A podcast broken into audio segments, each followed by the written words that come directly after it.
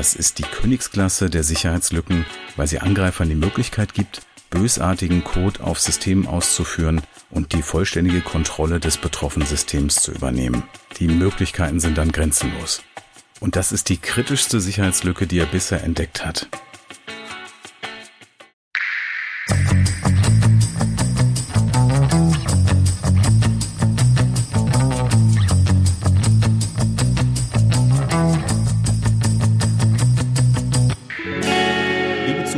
Liebe Zuhörerinnen, schön, dass Sie Code Cyber heute wieder eingeschaltet haben.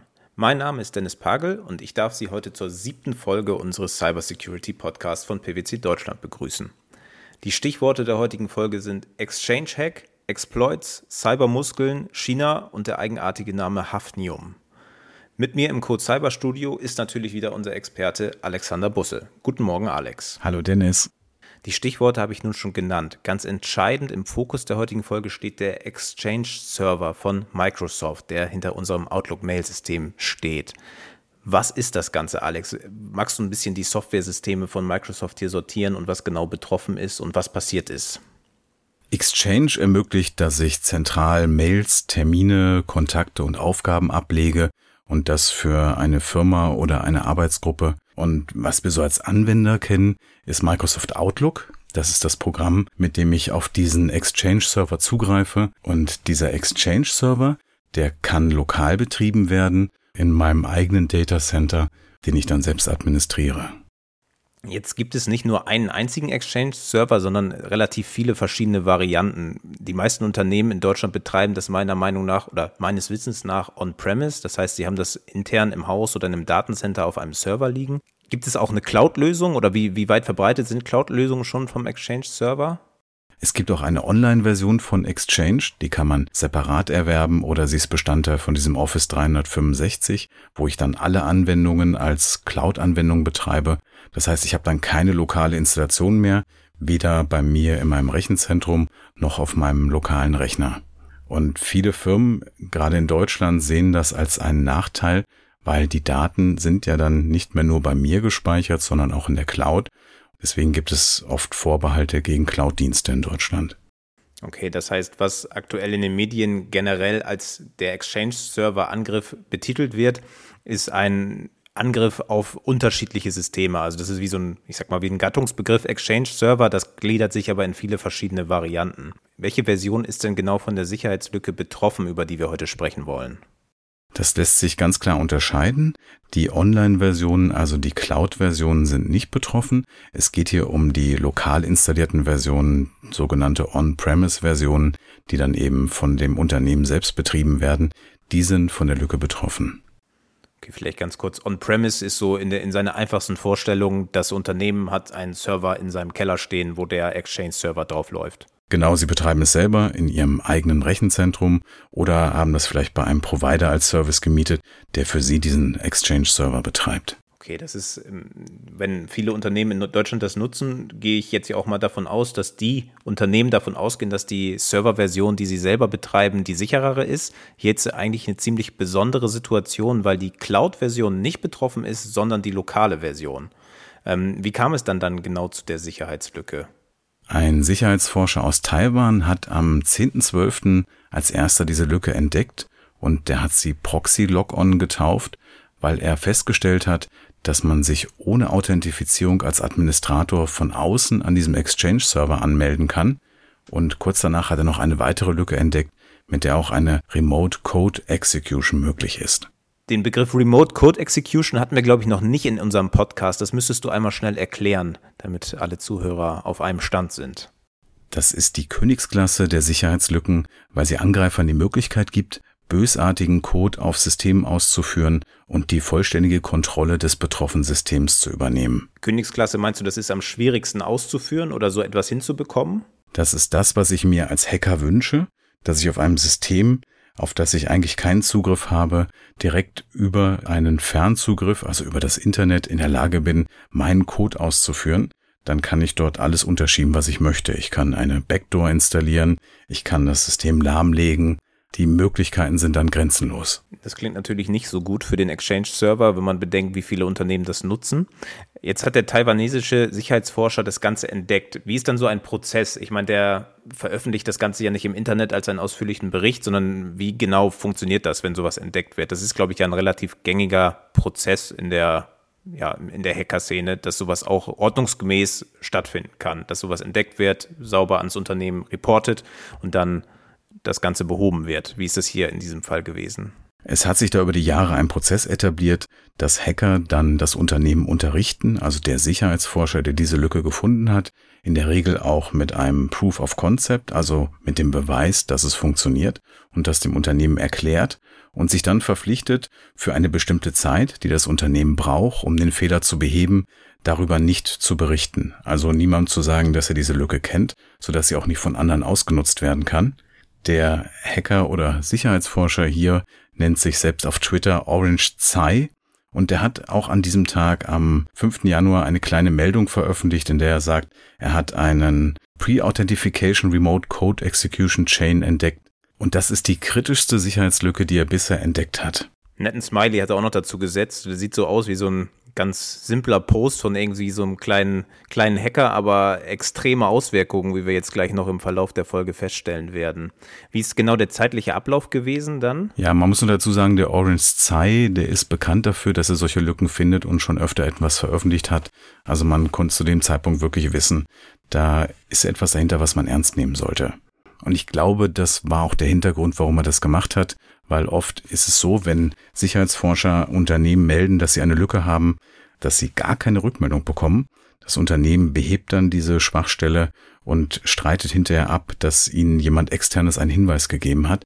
Deswegen ist auch das ja ein durchaus übliches Vorgehen zu sagen, ich habe etwas entdeckt, ich sage euch noch nicht was, aber es wird spannend werden. Am 6. Januar hat dann ein weiterer Dienstleister für Threat Intelligence erste Angriffe zur Ausnutzung dieser Sicherheitslücke entdeckt und Microsoft dann am 2. Februar darüber informiert.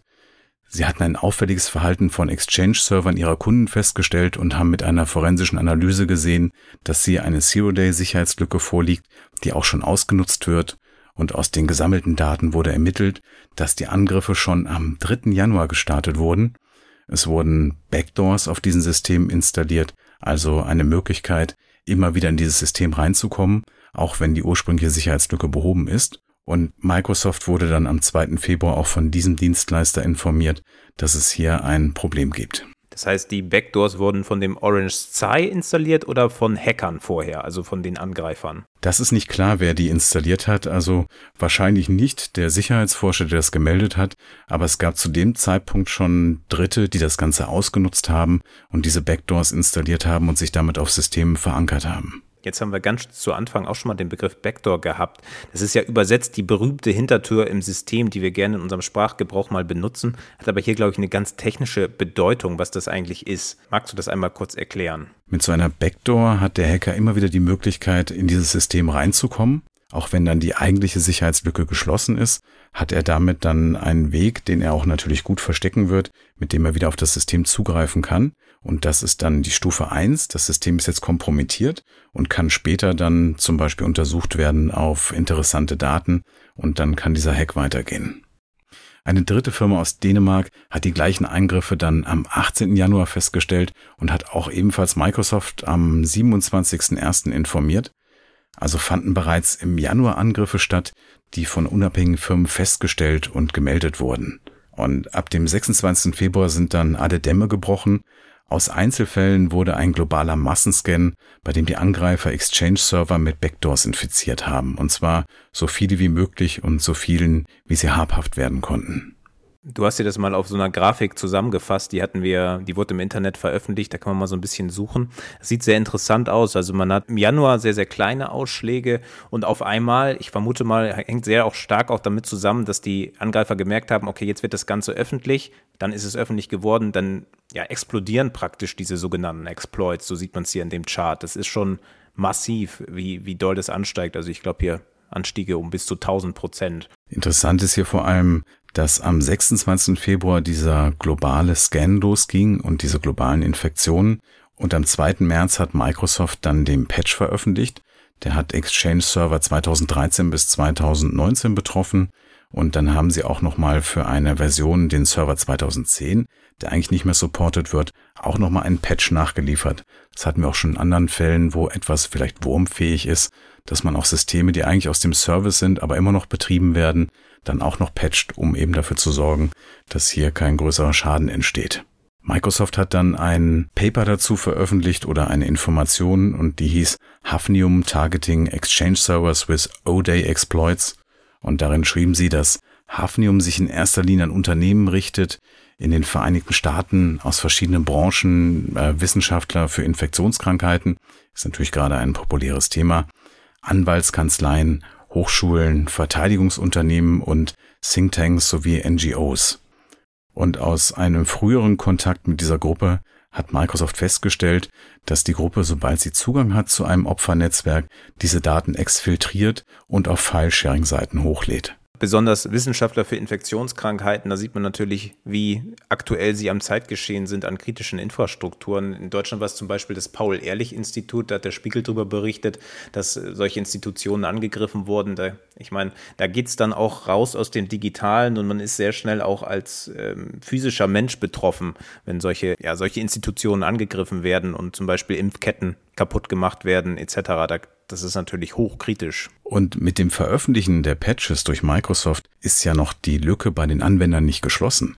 Weil jetzt ist es die Aufgabe der Unternehmen, diese Patches zu installieren, sodass dann diese Sicherheitslücke nicht von außen ausgenutzt werden kann. Das passiert bei vielen Unternehmen leider nicht zeitnah. Manchmal passiert das auch gar nicht. Und deswegen, nachdem am 2. März diese Patches veröffentlicht wurden, ist am 3. März dann die Angriffswelle gestartet und das liegt daran, dass die Hacker heute nur noch 24 Stunden brauchen, wenn so ein sicherheitskritischer Patch veröffentlicht wird, um herauszufinden, was ist das Thema, das hier adressiert wird, wie kann ich dazu ein Exploit, also eine Angriffssoftware schreiben und damit dann gleich selbst ihre eigenen Angriffe gestartet haben und damit Zehntausende von Servern angegriffen haben. Wie muss ich mir so ein Patch-Update vorstellen? Ich sag mal so, das ist ja, jeder Smartphone-Betreiber sollte regelmäßig seine Apps updaten. Da ist das ein Klick, da klicke ich drauf, dann lädt das Update. In, bei bei System-Updates muss ich meistens das Handy danach einmal neu starten. Wie aufwendig ist es für Unternehmen, diese Patches zu installieren? In gut organisierten Unternehmen werden Patches zunächst in einer Testumgebung eingespielt. Damit möchte man Probleme für den Betrieb ausschließen also es ist auch vorgekommen in der Vergangenheit, dass nach der Installation eines Sicherheitspatches Dinge nicht mehr so funktioniert haben wie vorher. Und natürlich möchte ein Administrator nicht sein Netzwerk lahmlegen. Also wird das erstmal in dieser Testumgebung ausprobiert. Und dann, wenn der erfolgreich verlaufen ist, muss ein Wartungsfenster für den Exchange-Server gefunden werden. Darüber laufen ja die E-Mails des ganzen Unternehmens, die Kalender und so weiter. Das heißt, das System wird man nicht mal am Tag kurz anhalten, um das zu installieren, sondern üblicherweise wählt man für sowas ein Wochenende, damit man dann erstmal Backups anfertigen kann, den Patch installieren kann, das System wieder starten kann, die Tests durchführt und dann haben montags alle wieder einen frisch gepatchten Server. Das führt aber dazu, dass das länger dauern kann, auf jeden Fall länger als 24 Stunden. Und in dem Fall war es so, dass die Lücke schon nach 24 Stunden massiv ausgenutzt wurde. Am 5. März hat das BSI dann eine Warnung herausgegeben und daran sagten sie, dass 10.000 Exchange-Server in Deutschland über das Netzwerk angreifbar sind und mit hoher Wahrscheinlichkeit bereits mit Schadsoftware infiziert sind. Das BSI hat dann hier dringend empfohlen, diese Sicherheitsupdates einzuspielen, damit diese Systeme natürlich nicht weiter angreifbar sind.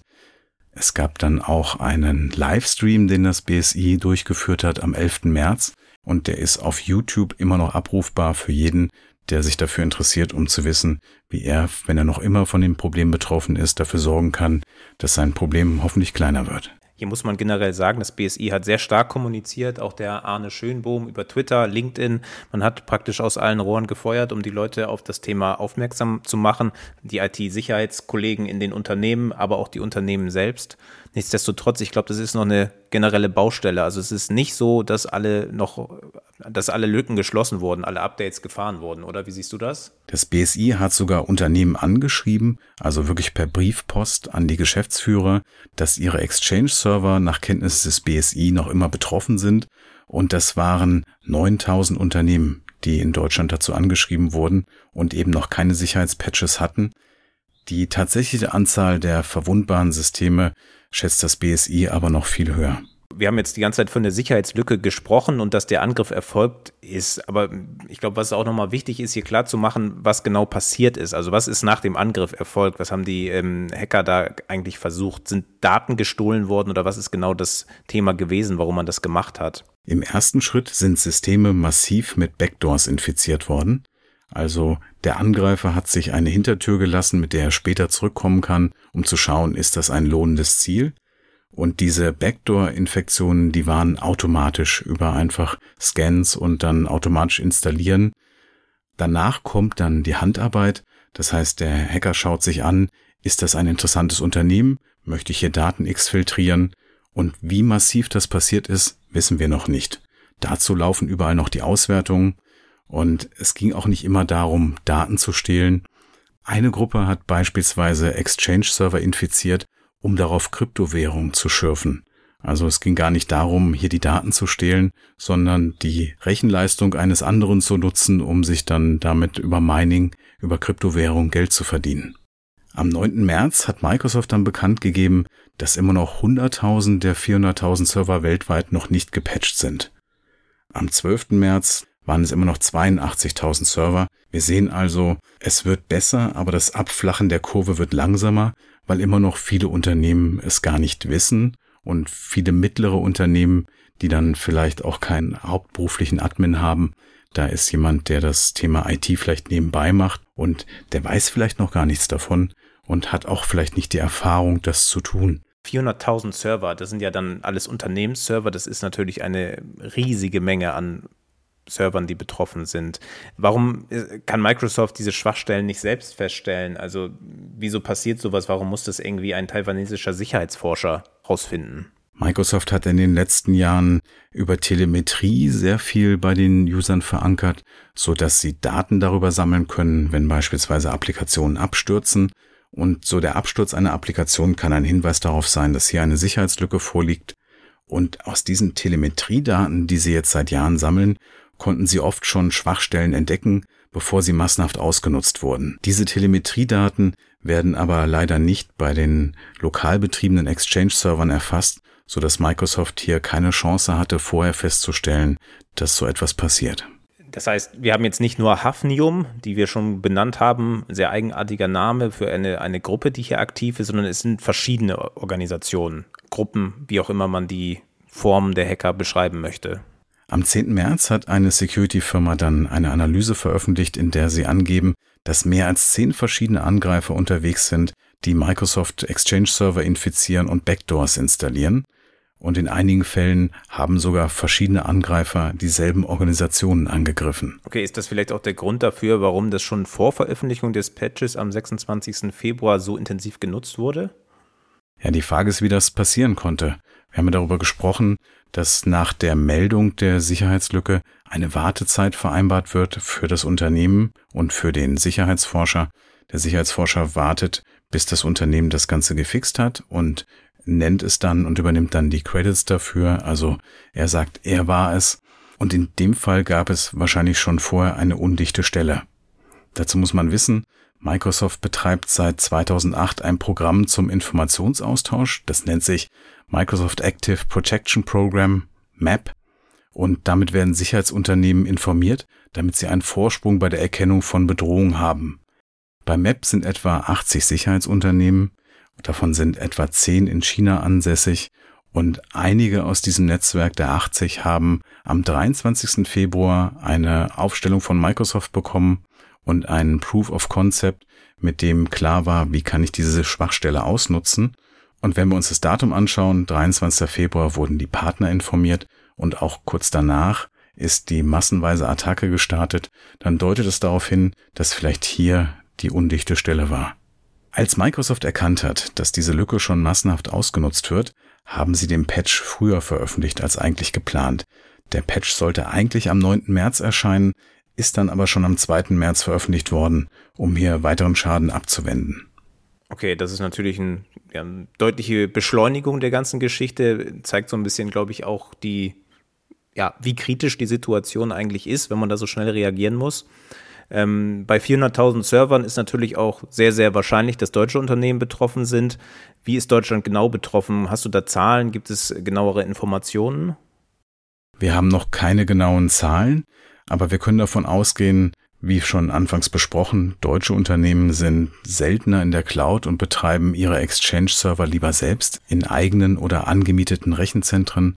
Und deswegen sind deutsche Unternehmen im Verhältnis auch stärker betroffen als zum Beispiel Unternehmen der USA, die deutlich häufiger in der Cloud sind. Der ehemalige Direktor der US Cybersecurity Agency, das ist der Chris Krebs, geht davon aus, dass alle Exchange-Systeme, die zwischen dem 26. Februar und dem 3. März online waren, auch gehackt worden sind. Das heißt, bevor der Patch verfügbar war, es gab also keine Möglichkeit für die Unternehmen, dem zu entgehen. Und online waren natürlich alle, die ihren Exchange-Server betreiben, weil das ja der Sinn des Servers ist, dass er Mails empfängt und versendet, so dass man der Katastrophe hier kaum entgehen konnte. In Deutschland sind auf jeden Fall Zehntausende von Exchange-Servern betroffen, davon laut BSI einige in deutschen Bundesbehörden und zu befürchten ist jetzt, dass Cyberkriminelle die Lücke ausnützen, um zum Beispiel in der Folge Lösegeld zu erpressen, weil sie Daten exfiltriert haben.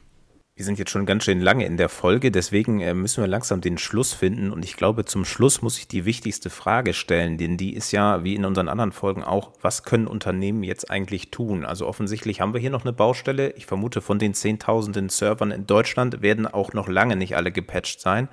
Was muss jetzt passieren? Microsoft hat zur Untersuchung und Folgeabschätzung von den betroffenen Infrastrukturen weitere Werkzeuge veröffentlicht, auch solche genannten Indicators of Compromise, mit denen ich in einem Netzwerk als Administrator feststellen kann, ob mein System kompromittiert wurde und ob es hier auffälliges Verhalten gibt. Das hat Microsoft auf der Webseite bereitgestellt und PwC hat dazu ebenfalls einen Ratgeber veröffentlicht. Dazu mal ein Shoutout an meinen Kollegen Dirk Fischer. Zunächst ist es natürlich wichtig, die Exchange-Server so schnell wie möglich zu patchen. Und wie Dirk hier sagt, für infizierte Unternehmen kann es sinnvoll sein, den Exchange-Server auf eine neue Version zu aktualisieren, vom Netz zu nehmen oder zu isolieren.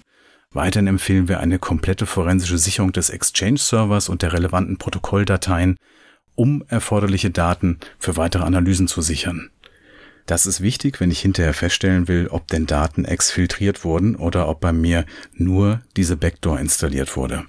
Dementsprechend, also diese Backdoor, wenn ich die finde, bekomme ich die auch raus aus meinem System. Dann kann ich die löschen oder aus dem Code entfernen. Wie muss man sich das vorstellen? Das Entfernen der Backdoor ist jetzt relativ einfach, da es gut dokumentiert ist. Die spannende Frage ist, ob es schon ausgenutzt wurde und jemand sich vielleicht von da weiter im Netzwerk vorgearbeitet hat und Systeme infiziert hat und vielleicht schon neue User angelegt hat, Änderungen an Berechtigungen vorgenommen hat. Dazu sollte man ein Netzwerkmonitoring betreiben und nach auffälligen Traffic schauen und natürlich auch diese Indicators of Compromise, die da von Microsoft herausgegeben wurden, nutzen, um auffällige Kommunikation festzustellen. Also klarer Auftrag an euch Unternehmen dort draußen in Deutschland. Ihr müsst das Ganze euch angucken, wenn ihr einen Exchange-Server betreibt. Da ist einiges zu tun jetzt, um die Sicherheit wiederherzustellen. Wenn ihr noch nicht aktiv geworden seid, uns kann man natürlich auch jederzeit kontaktieren. Wir helfen dabei natürlich gerne. Ich weiß gar nicht, findet man den Ratgeber auf der Website? Der ist auf unserer Webseite von PwC Cyber. Okay, dann ähm, den Ratgeber, den wir angesprochen haben, den verlinken wir euch in den Show Notes. Da kann man mal reinschauen. Sehr interessante Informationen, sehr kurzweilig dargestellt, um die Situation klarzustellen. Und ähm, Alex, ich glaube, wir haben es sehr ausführlich dargestellt. Äh, Alarmstufe Rot gilt, glaube ich, immer noch. Das ist hier noch lange nicht durchgestanden, das Thema. Da wird es noch einige Veröffentlichungen geben. Jetzt schwirren schon die ersten Ransomware-Meldungen durch die sozialen Medien, durch die Netzwerke, Heise Online berichtet schon. Also es scheint die nächsten Trittbrettfahrer auf den Plan zu rufen, die nächsten Nutznießer dieses Exploits. Und wir werden euch natürlich weiter auf dem Laufenden halten. Vielen Dank, Alex, dass du dabei warst. Heute haben wir es nicht geschafft, in unserem üblichen 20-Minuten-Rahmen zu bleiben, aber ich glaube, um dem Thema Rechnung zu tragen und der Bedrohung, die davon ausgeht, war es auch notwendig, hier etwas ausführlicher zu sein. Das sehe ich auch so. Ich bedanke mich bei dir und wir freuen uns auf die nächste Folge. Danke, Dennis. Bis bald.